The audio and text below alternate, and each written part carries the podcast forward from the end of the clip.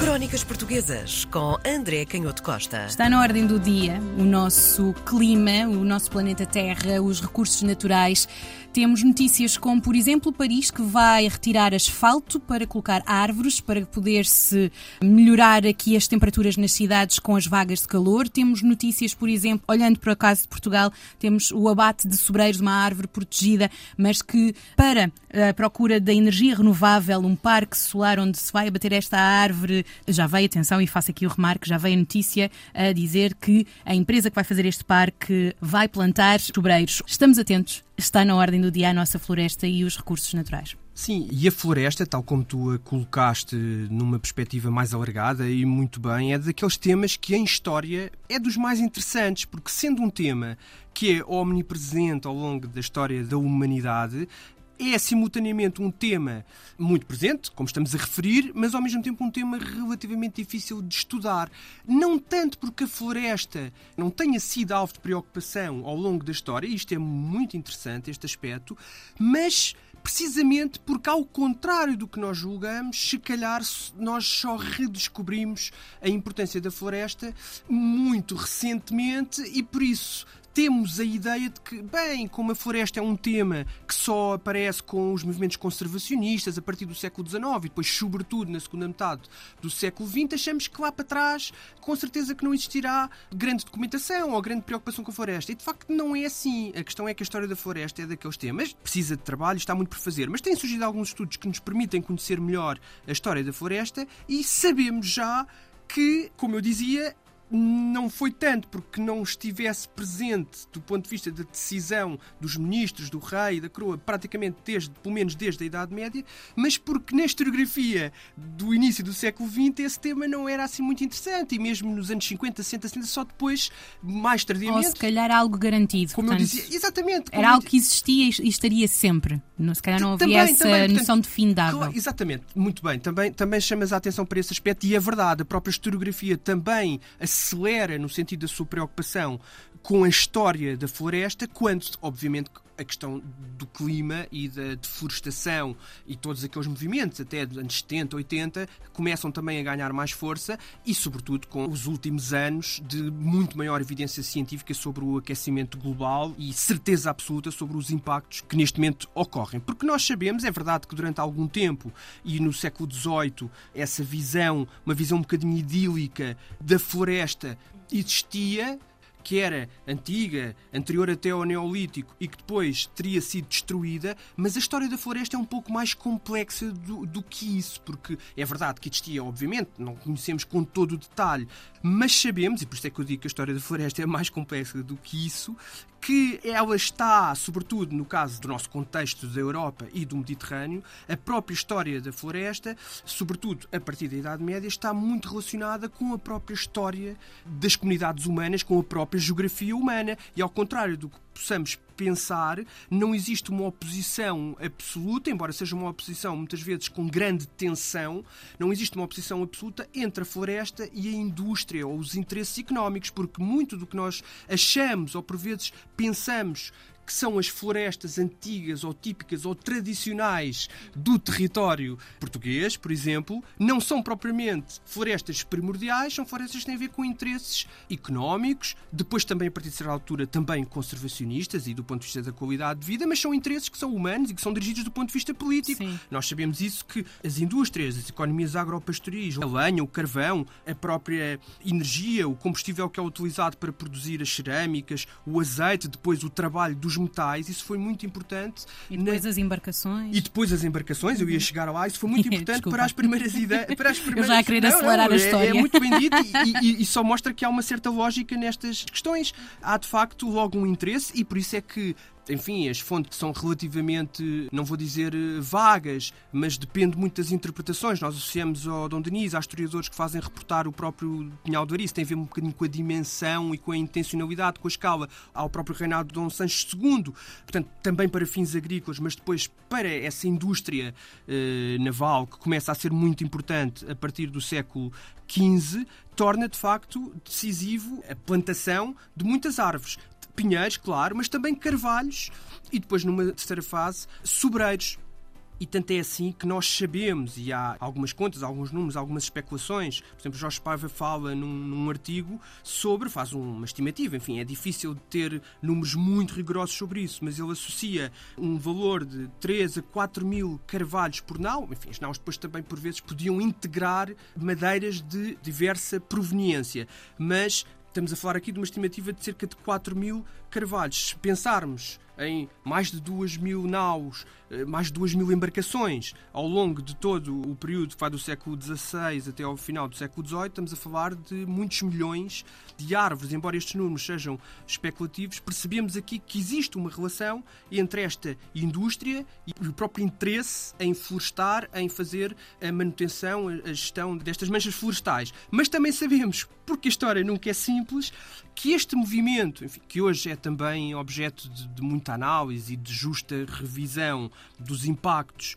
eh, que é, no fundo, este movimento de expansão colonial, também contribuiu, em certa medida, por isso é que eu digo que há aqui muitas contradições e aspectos não são claros, contribuiu em grande medida para algum descuido com a própria floresta do território, porque a partir de certa altura, como sabemos, o acesso às madeiras preciosas, às madeiras de grande porte, às madeiras de grande valor do Brasil e de África, resolvia o problema dos recursos e com economias muito importantes. Não é por acaso, não seria necessário lembrar que o pau-brasil é justamente aquilo que dá o nome ao território e que foi muito importante e que ajuda também logo a lançar, desde muito cedo, embora essa discussão depois se torne mais clara no século XIX, sobre a própria extinção ou a depredação desse recurso natural. E é curioso como esse debate entrou muito cedo na própria história intelectual do Brasil, porque era evidente essa relação entre a exploração económica e a depredação dos recursos. Isso depois tem uma extensão evidente no problema gravíssimo da Amazónia. Mas Sim. também no, no, próprio território, independentemente desta indústria naval, nós às vezes descuramos outras coisas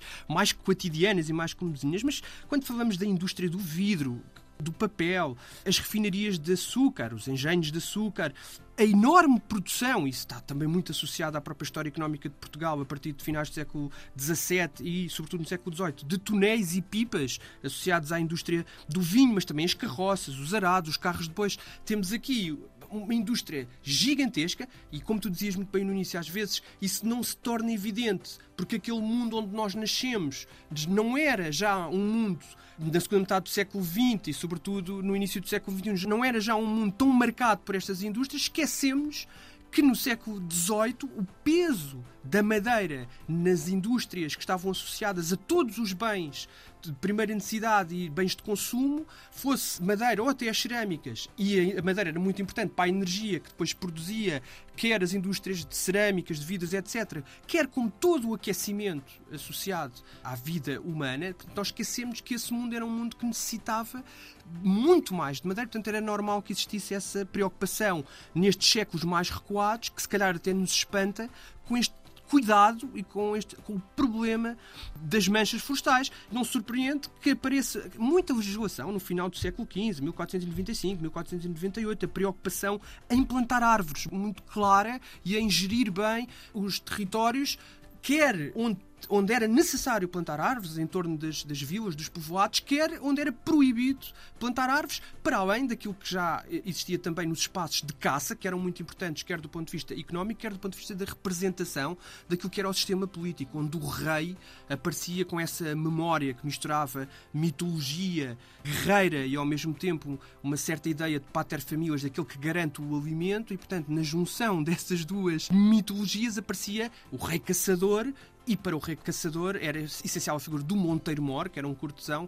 que depois tinha toda a responsabilidade de gerir estes enormes espaços de florestados de caça e que estavam associados, como é evidente, à floresta. Temos essa preocupação logo no final do século XV e depois a primeira lei das árvores, uma lei mais pensada, mais organizada, em 1565, no tempo da regência de Dom Sebastião, do cardeal Dom Henrique. Embora a lei não seja muito rigorosa em todos os pormenores, mas há, de forma completamente assumida, uma ideia já mais generalizada de reflorestação, de proteção das florestas e até das espécies que se devem plantar. E aparece aí o pinheiro, talvez pela primeira vez, embora o pinhal Leiria seja muito mais antigo, mas vimos que, apesar de tudo, nesse tempo há também preocupação com os carvalhos, há também preocupação com os castanheiros. Isso também acontece em 1565, mas esta ideia de o pinheiro começar a superiorizar-se como uma espécie que é decisiva para o território eh, de Portugal, porque é uma espécie que se adapta muito bem a solos pobres e degradados. Ah, quem diria. Claro, e depois ao mesmo tempo há essa percepção das resinas e de que isso pode ser importante. E o próprio fabrico do pês, que é um vedante importante hum. para os cascos, para a indústria naval, começa de facto a definir o pinheiro nesta fase como uma espécie que será muito importante e nós temos ainda hoje esse vestígio. Tudo isto não se vai alterar muito e é curioso. Eu, obviamente, não sou um especialista destes temas que são altamente técnicos hoje em dia, não só do ponto de vista científico, mas mesmo do ponto de vista da engenharia florestal, da, civicultura, de todas as áreas cientificamente mais sofisticadas, mas porque cruza precisamente aspectos tão profundos e tão diversos que eu não sou especialista e os próprios especialistas às vezes têm dificuldade em ter um discurso totalmente fundamentado do ponto de vista das ambiguidades. E isso tem sido muito discutido do ponto de vista dos impactos terríveis e trágicos dos incêndios. Hum. Ouvimos muitas vezes versões muito contraditórias. Enfim, eu não vou falar disso porque, como digo, não sou especialista, mas basta pensar nas visões que se tem sobre o eucalipto. Pronto, era onde isso. conseguimos ter mas há muitos quase... e muitos estudos sobre claro. o que nós fizemos à nossa floresta certo. com a introdução do eucalipto. Certo, mas eu, mas há que eu queria estudos, dizer... estudos para todos os Exatamente. gostos. Não sei se é teoria da conspiração ou não, mas há esse argumento que surge logo hum. uh, com muita força de que há, obviamente, interesses económicos poderosíssimos e, portanto, não podemos acreditar nos especialistas que defendem hum. que o eucalipto não é necessariamente um problema, mas a verdade é que há pessoas reputadas que defendem que o eucalipto não tem de ser necessariamente um problema. Mas eu não vou entrar nisso. O que vou dizer é que. E para terminar? Do ponto de vista desta visão mais alargada, claro que o século XIX é um momento de muito maior consciência científica deste problema, hum. e por isso nós já falámos aqui muitas vezes dessa figura José Bonifácio de Andrade e Silva. Não é por acaso que ele vai escrever uma memória sobre a sim, necessidade, sim, sim. utilidade do plantio de novos bosques em Portugal. E é talvez a primeira figura que diz: bem, o problema, antes de ser um problema do tipo de espécie, da, da dimensão científica do impacto dessa espécie é a gestão e a organização uhum. das sementeiras e da própria floresta na sua uhum. relação com as comunidades humanas e com a economia, uhum. porque estamos numa época, neste início do século XIX, onde ainda é muito forte essa ideia de progresso e, portanto, não se vê em contradição o cuidado da floresta e o progresso da economia e da uhum. riqueza humana, e de facto as coisas não têm que estar em contradição.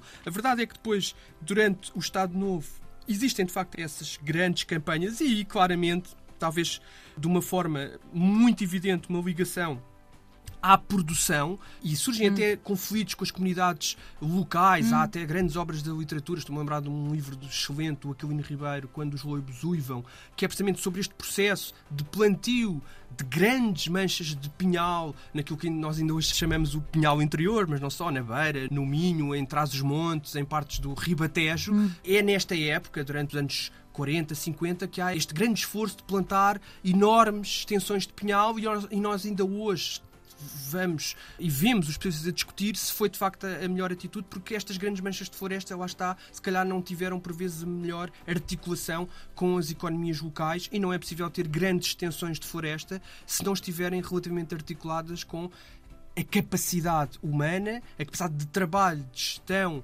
de tratamento humana, com a sua própria tecnologia e com a sua capacidade científica. Crónicas Portuguesas com André Canhoto Costa.